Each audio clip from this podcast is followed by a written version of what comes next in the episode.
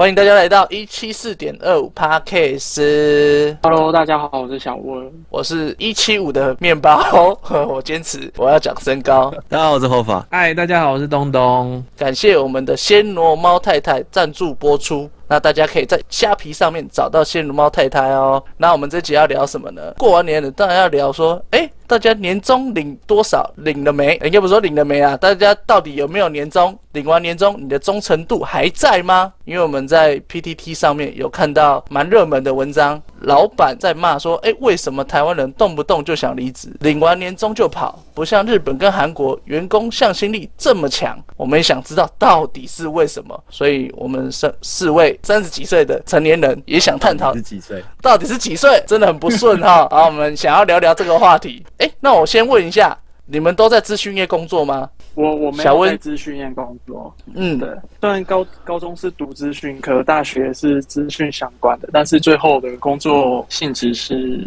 非资讯行业。你现在的产业是？这这么快就要问到产业吗？我现在在呃算建筑业工作，然后是建筑里面的机电部门做绘图的。那有听第一集的听众朋友就知道，我们其实是高中同学。当然毕业之后大家有不同的发展，所以我们今天也想要让大家了解一下。那后法呢？后法你现在从事什么行业？我现在资讯业公司里的资讯部门，这样。我觉得其实高中的部分其实也不属于资讯，虽然名称是资讯科，啊、对，但是其实没有在教你写任何资讯相关的东哎西。是没有衔接的。对啊，就是高中没有，然后大学是电子科，然后后来辗转到资讯行业啊，过程大概是这个样子。哦，好，我们问东东，东东，东东，你的职业也是资讯业吗？哦之前是资讯业，我之前是今天录，今天是二月十二嘛，我二月十一提离职，所以我现在是无业游民。哦，所以你算算无业。对我现在是无业但我前面工作是待业资讯中。那这个主题很适合你诶，领完年终就离职，台湾人没有忠诚度，就在讲你。我真的是，我真的是领完年终以后，我礼拜一领年终，礼拜三就马上去提离职。这一期就是为你而开的吧？这样听众觉得我们很 C。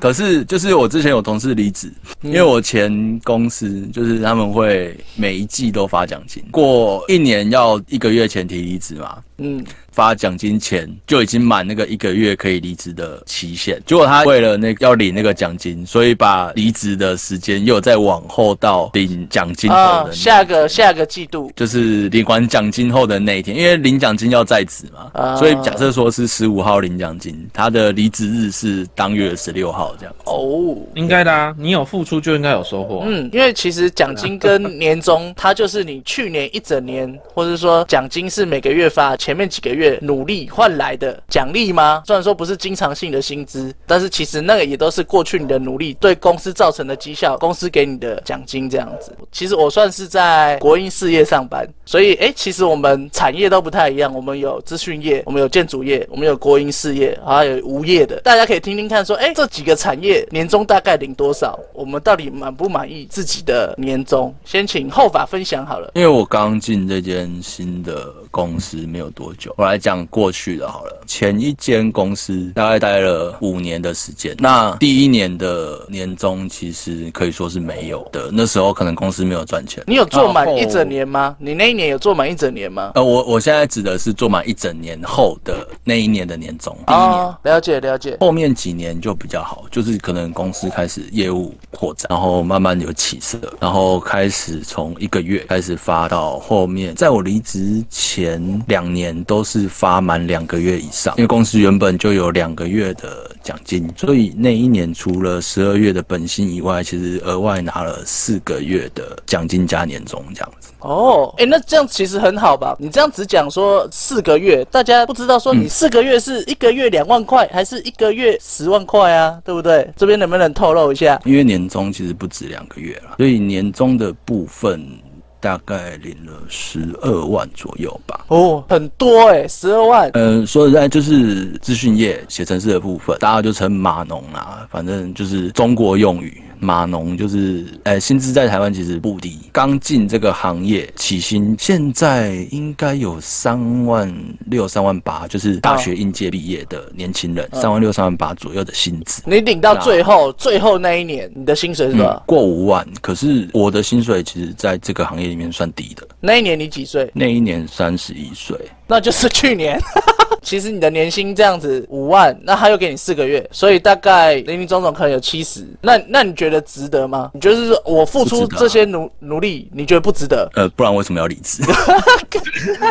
哎、七十万对很多人来说，哎、其实他已经是个算不错吧。我自己觉得啦，以我的价值观，可能没有到很多，但是我可能会觉得说，做办公室的行业，就是年收入七十万，感觉还不错，而且你你还有其他的发展性。我们现在主要是大家已经听到重要它重要的部分了，就是你年终领了四个月，最后的薪资是五万块，你可以领二十万，我觉得很多，我不管。那我们再来问一下小温好了，小温现在这个工作也是做很多年了，对不对？对，就出社会到现在，几乎都在这个行业里面打工。哦，十年了，对不对？嗯，应该有，十年了，那我们应该有吧？应该有，应该有。那这样子很有参考价值哦。今年领了多少？你今年领了多少？我很想知道。十年了，我比较想跟大家说的是，因为我们我们这个行业有分在现场工地做跟在办公室做，嗯，就是你是属于办公室坐着不用去现场的职务，或还是说你要到工地现场去做监工，或者是一些文书啊，跑现场做资料之类的。嗯嗯嗯，这两个的价位会不一样。啊那我以我前一份工作，我是在工地现场做，那时候的薪资当然会比较高。我才在那间公司大概两两三年吧，一个月大概在四万多。哦，刚出社会的新鲜人，对不对？其实呃很多。那时候应该也算出社会两三年而已。对，所以那时候已经到四万多，对我当时来讲其实是蛮够的。那时候的年终大概也是，我忘记是两个月还是三个月。那时候在工地现场做会比较辛苦的是，一周呃要上班六天。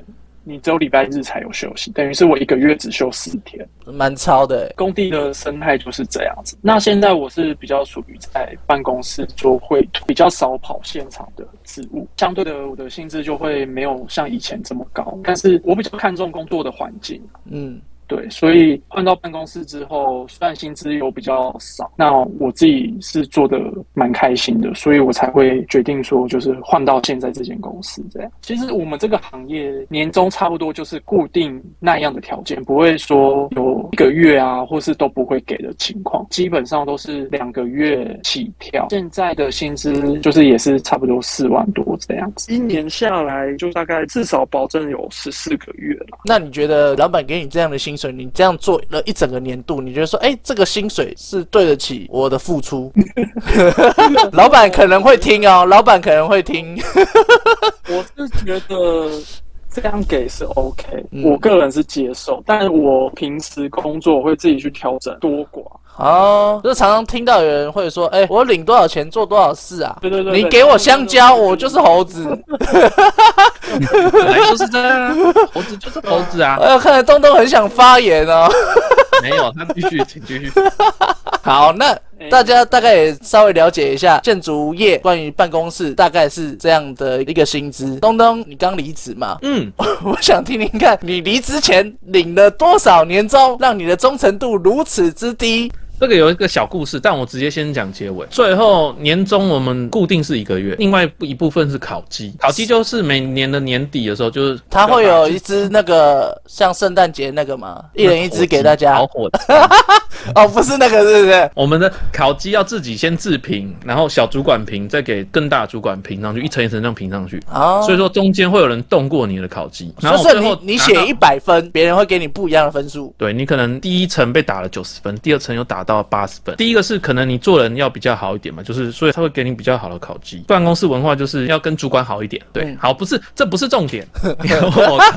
我我考绩是拿一点五啦，哦所以总共领二点五，拿了十一万多。哦，所以你是分开的，就是本来固定就有一个月，考绩的话，你今年是拿一点五个月，所以总共加起来是二点五个月。对，但是如果要讲考绩怎样子的状况，可以额外再再谈啊。再看有没有要聊。哦，你在谈什么？不是啊，所以总共有领二点五啊，那你不然其实你可以领更高吗？其实他他要给我领更低耶、哈，不是，你考绩一点五，你年终他原本要打他一原本个月，他原本打比较低，应该是说我原本啊，原本我现在拿的考绩是 A 减，那他原本打算要给我 B 加，最后是因为去年八月的时候有要谈调薪的事情，然后最后那时候原本要走了，然后就最后跟他谈薪水的部分。啊，帮我调薪说十月份会会帮我给一万四的奖金，然后年终又再给我额外一万四，可最后我在领年终当天啊，跟我约谈都说哦那个因为你那个考绩原本是 B 加，我帮你调成 A 减，B 加是零点七五，A 减是一点五，然后他就说因为我帮你调整考绩到那个 A 减的，所以那个一万四额外奖金就不给你了，但是你这样算起来是会比较多啦。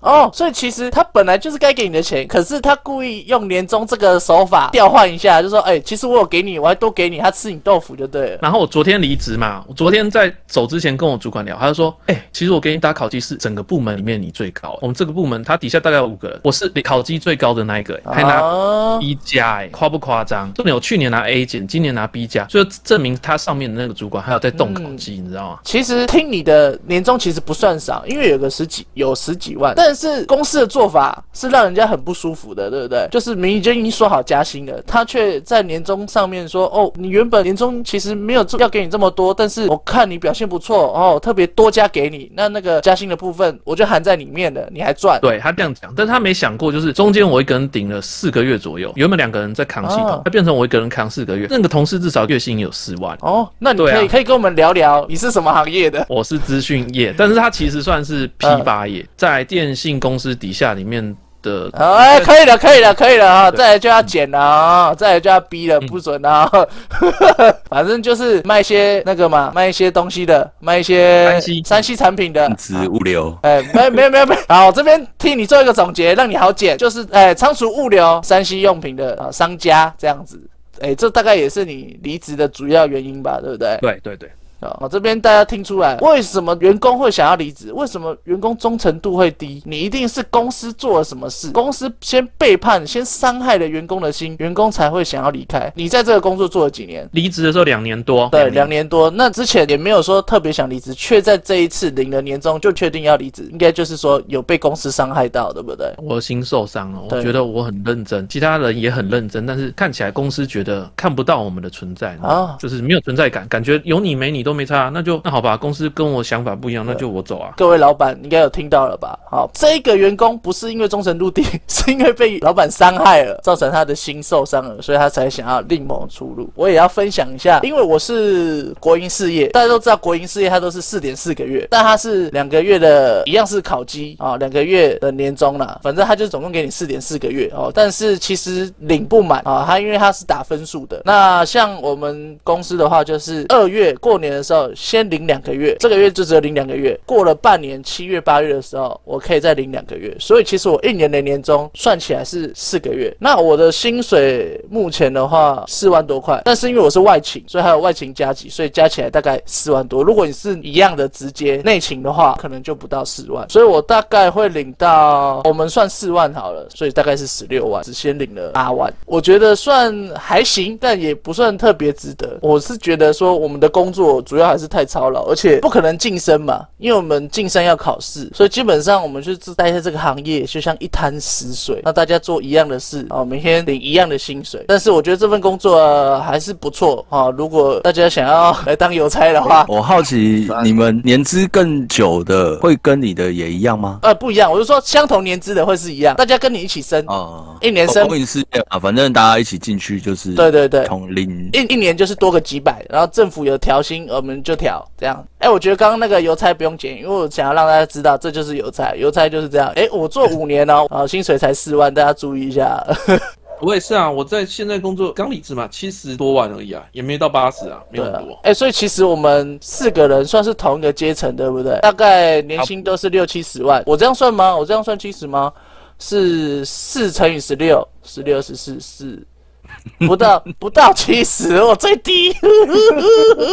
我我你退休领比较多啊，我也跟你差不多。哦，东东真的是很有钱呐、哦，还在那边人心不足蛇吞象啊欸啊，忠诚度那么低，是不像我们忠诚度高的。我忠诚度很高了哎、怎么替老板想想提高员工的那个忠诚度嘛？那东东，你有没有什么想法？你应该想法蛮多的。我想法哦，应该是说我们公司的那个最大老板啊，他就曾经在那个尾牙里面提过，我那时候还没进来，他说过那个加薪幅度太少，那就不如不要加。所以到目前为止，好像没有帮全公司调过薪水。白痴啊！都在公司小了，统一他没有统一调过薪水，他这跟就是我们的问题有什么关联吗？对你没有回答我的问题，可是你老板讲话的方式跟你一模一样、哎，就是你看不出来，就不如不要给你，很夸张哎。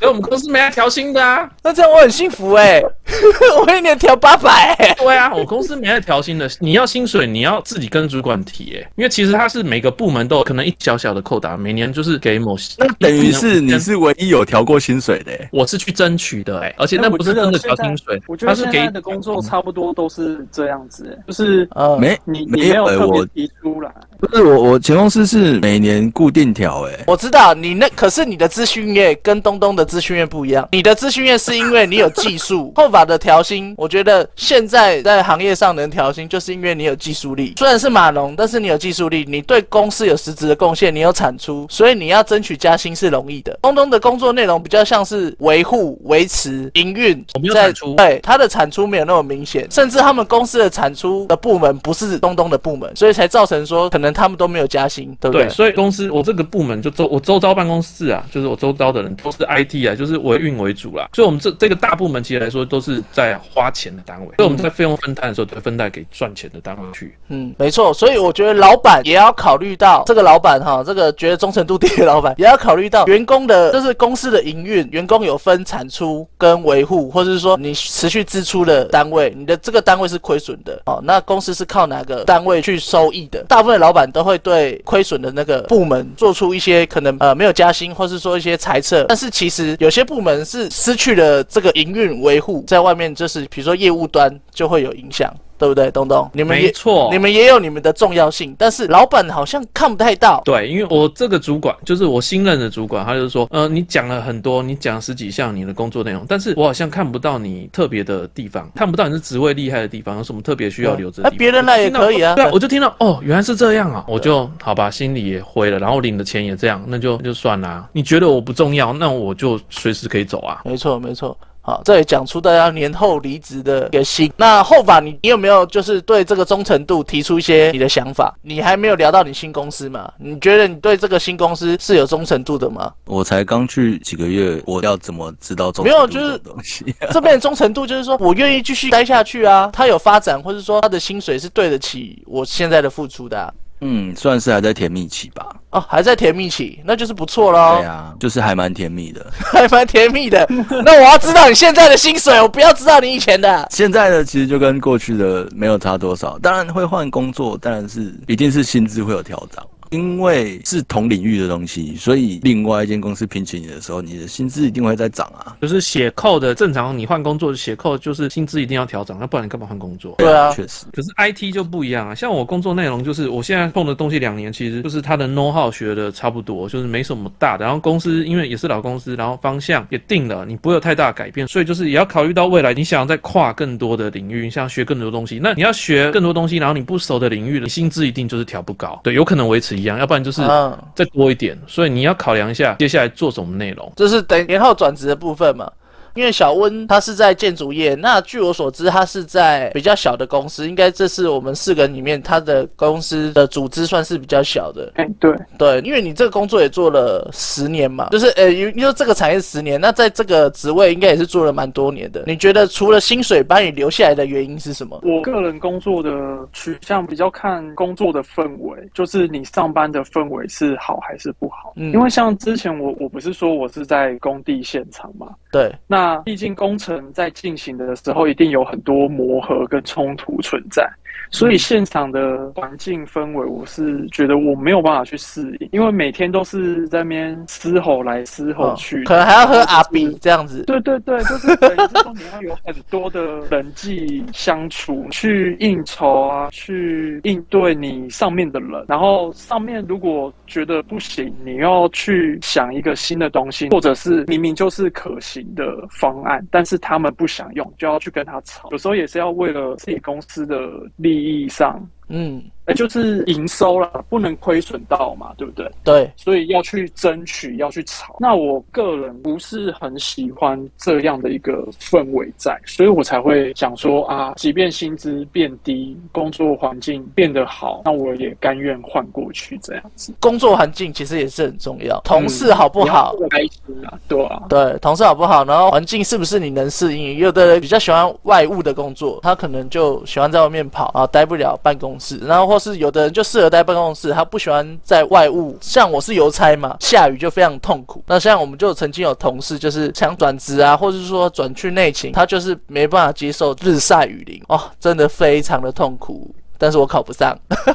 对，不好意思讲，怎样？我不屑啊，我就喜欢在外面啊，我就是喜欢外务的人啊，我就喜欢送信，我就喜欢说，哎，你好，你的挂号，这是你的罚单，这样子啊，怎样？不行，你没意见。哎，那我我也觉得说，我们现在工作环境，其实我我的工作环境算同事也算还还不错，因为都是男生，就很像在高中班级里面的环境，整天讲乐色话，然后骂来骂去，然后就下班了。我觉得同事真的也是一个上班很重要的一一环啊，对，就是工作环境气氛好，可能薪水变成是其次，就是你薪水不一定要特别高，但你不要太低的话，那像同事很棒这样子。像我前一间公司离职，其实在这之前就一直有离职的打算，但是那时候因为同事不错，相处的来，也很难得，就是遇到这样子这么好的一群同事，所以也拖蛮久了。后来也是同事一个一个离职。之后，然后加上我们那时候的主管其实蛮有问题的，就是这样子的原因之下，所以才会离开前公司。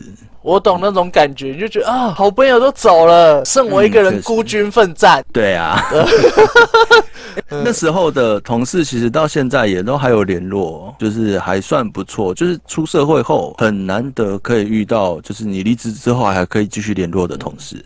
听到这边，我觉得老板们也要想想如何提升这个工作的友善的环境，才可以留下更多的员工。不然你的离职率就是会一个一个一个走，一个走一个走啊，有可能是薪水啊。你可以看一下你跟业界有什么不一样，还有你的工作环境，你的主管机不机车，你的小主管机不机车，还是你自己就是主管，有没有伤害的员工？在勾心斗角的过程，我觉得公司内的工会制度要落实啊，就是老板要知道说你的员工需要什么，那你也要知道说你的员工的抱怨是不是真的有这件事情，而不是员工在乱抱怨。有些员工就是单纯只是跟某一个主管不对头，就直接去指控这个主管。这件事情就是老板们要怎么去衡量说主管的工作能力、待人处事，跟你的员工的执行力、对公司的忠诚贡献等等。的这些方面去评量得到的讯息是不是可用，然后怎么样让好的员工、好的主管留下来，或是怎么去排解员工跟主管之间的纷争之类的这些问题，才可以让整个公司的营运更顺畅、更确实，而不是只是一昧的想要提高公司的生产力、公司的业绩，那你就完全不会去想到说你的底下的员工们对于这间公司向心力足不足够，愿不愿意跟着公司一起前进。好，我一定要分享，给你分享，给你分享。我最喜欢东东分享了，我那种是说好，我应应该之前我身边的身边应该都有听过。就其实我其实去年八月的时候就有没有提离职，然后那时候说要调薪，我直接讲八千，八千直接给我。对，我那时候说我要调八千，他那时候直接给我砍到四千，就分成两次奖金。刚刚讲一个十月，一个年终嘛。最近啊，就前阵子的时候，我就一月初的时候，我十二月底就想离职，我就开始找工作，然后一月初就有面试，也在一月初的时候听到我的另外一个同事，就是刚进来半年支援我的人。他就要走了，所以我就觉得，哦天哪，我又要回到原始状况，又变成一个人要扛系统，因为我系统就是从早上七点半，然后到晚上十二点都会有人在抠我，就是随时都要准备有人抠你，随时要打开笔电，就很累。就是在这时候啊，我们又部门又组织又要改造，然后就会有一个育婴假的人要回来，然后是跟我一起负责这个同样的系统。然后重点是我新任的主管都没有跟育婴假的人讲说，有人要走了，有人不回来了，我们不补自治职位。就在过完年以后，那个育婴假女士回来了，他回来以后就来接我们部门。他早上还听我同事说，之后只剩你一个人扛系统哦。他傻眼了，他就私下问我说：“你要离职哦？”我说：“对啊。”然后他说：“那你早点跟我讲，早知道不要回来了。”那女士回来以后，她当天早上就决定她要离职，然后下午听完我的讲一些工作上内容以后，她下午就去跟人资说我要离职，当天就离职，当天报道，当天离职。我觉得可以，可以，可以，可以，因为劳基法它有规定哦，就是说你做多久的时候。你是要提早多少天跟主管提离职？如果他硬要留你也可以，你就要看说这个同事他在这个公司待几年，因为我记得好像半年内还是几个月内你是可以随讲随走的。三个月内好像随讲随走啊，一年好像七天，对两年要二十天，对。对可是重点他他其实育婴假回来，他他也是换新部门，换新的工作内容。这个我科普一下，工作三个月内不用报告，随时都可以走。嗯，然后三个月以上不满一年的要提前十天，然后一年以上不满三年的要二十天，三年以上的就是一个月。但其实公司准的话，你就可以走了啦，你也不一定要就是一定要三十天前呢。对，重点是你根本不想要等到公司，比如说公司要你留二十天，你想要五天就走，其实你也可以走。对对，因为劳基法没有惩罚劳工这一块，对，所以你想走还是随时可以走。反正我公司就是到二月底的时候，就是我那个部门就完全没有人。太棒了。对，我就那想你那个部门最后会怎样？是解散吗？没有啊，就是主管下去接啊，但我们预估啦，就是接不起来啦，然后他一定会扣后面的，一定会问我们问题啦，过来支援我那同事，他就说之后如果扣你啊，你就用计时制啊，一个小时两千五啊，或者是一天怎样子下去算，可以不要他就是接啊，我可以不要接，对我可以不要接，但我要接我一定跳，对啊，他很高薪水。我觉得他们应该会有会有一个现象，就是说，好，他前面会先答应你，但是等你用好之后，他们就开始耍了。我一定会谈好说，就是要看是不是签合约还是怎样，就是是不是记工作人天制啊，就是我去可能去驻点一天，你就直接给我薪水，就是可能要谈详细你到底要怎么去分配这一块，对吧、不可能让他欠你啊，而且确定这是可行的吗？可行啦，因为他已经离职啦，他没有义务需要去帮他，他没有对他的业务做出侵占或者是说毁损。而且我都已经把交接的东西都交接完了，公司也无法证明我造成公司有什么回。重点我跑完不是不是离职啊，这不是要干嘛毁损的问题啊。我的意思是说，他后续要要你提供你的 know how 这件事情，跟他谈日薪这件事情，你觉得是可行的？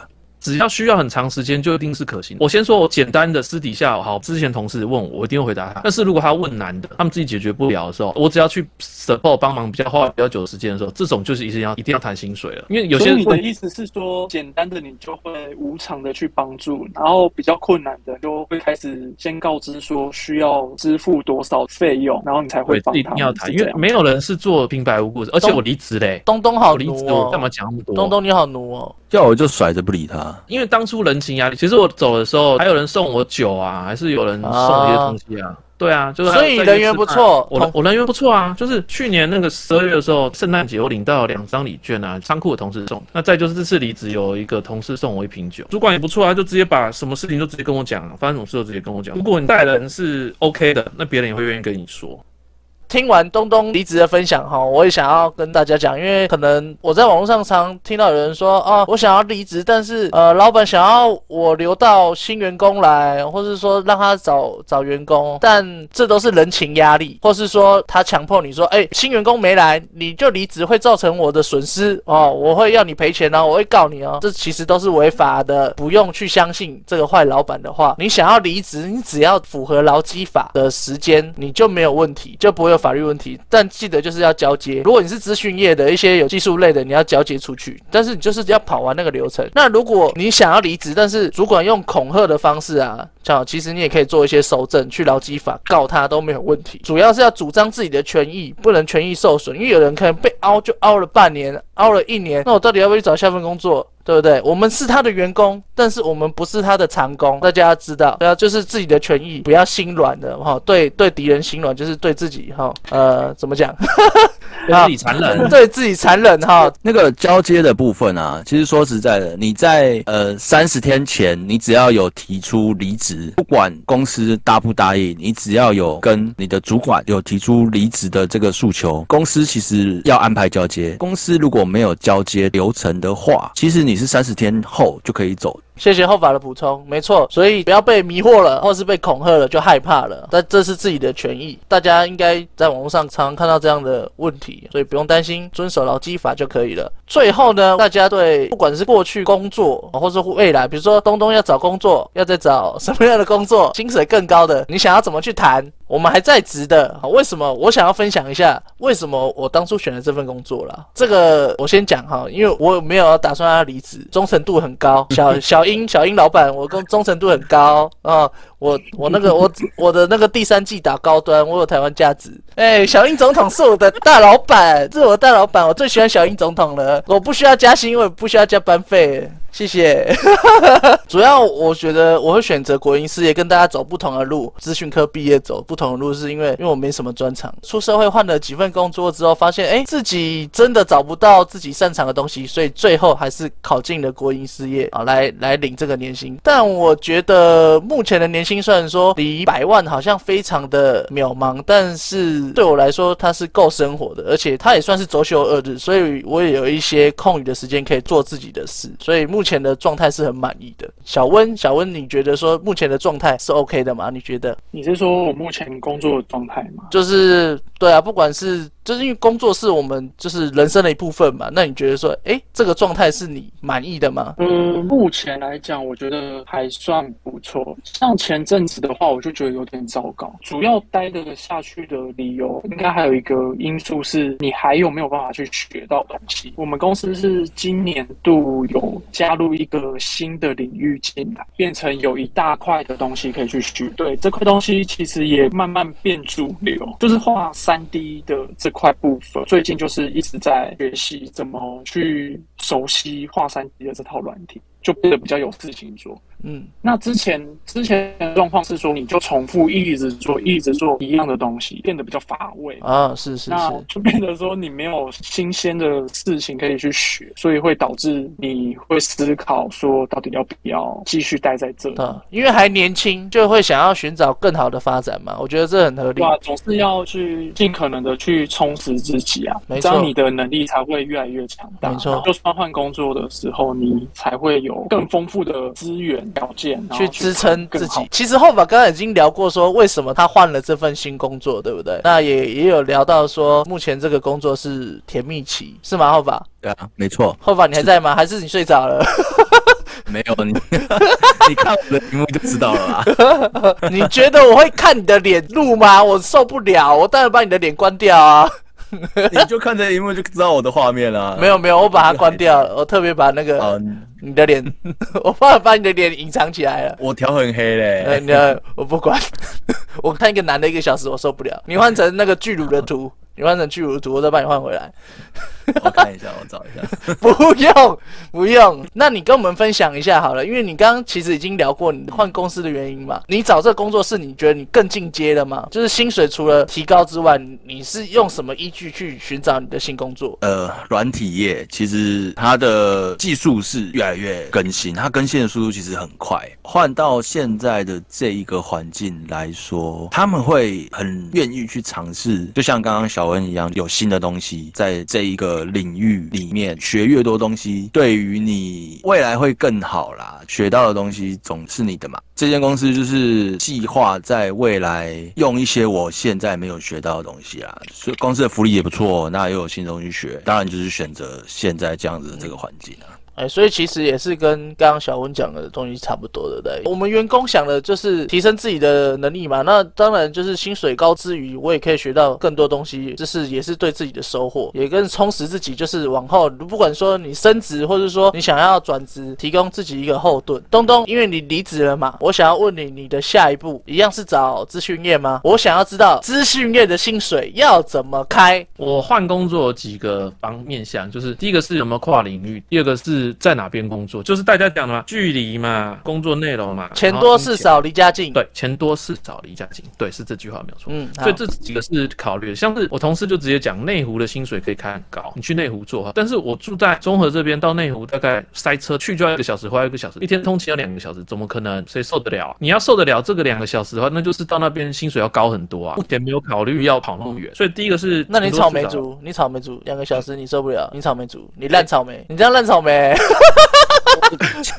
前公司很多同事是从桃园来上班的，还有人从宜兰来上班的，你这样对得起他们吗？他们有开车，他们钱多，没有，他们一样是搭大众交通工具啊。有些人搭火车，有人有些人搭客运诶、他们去台北市啊，但内湖就是一个内湖黑压压，对不对？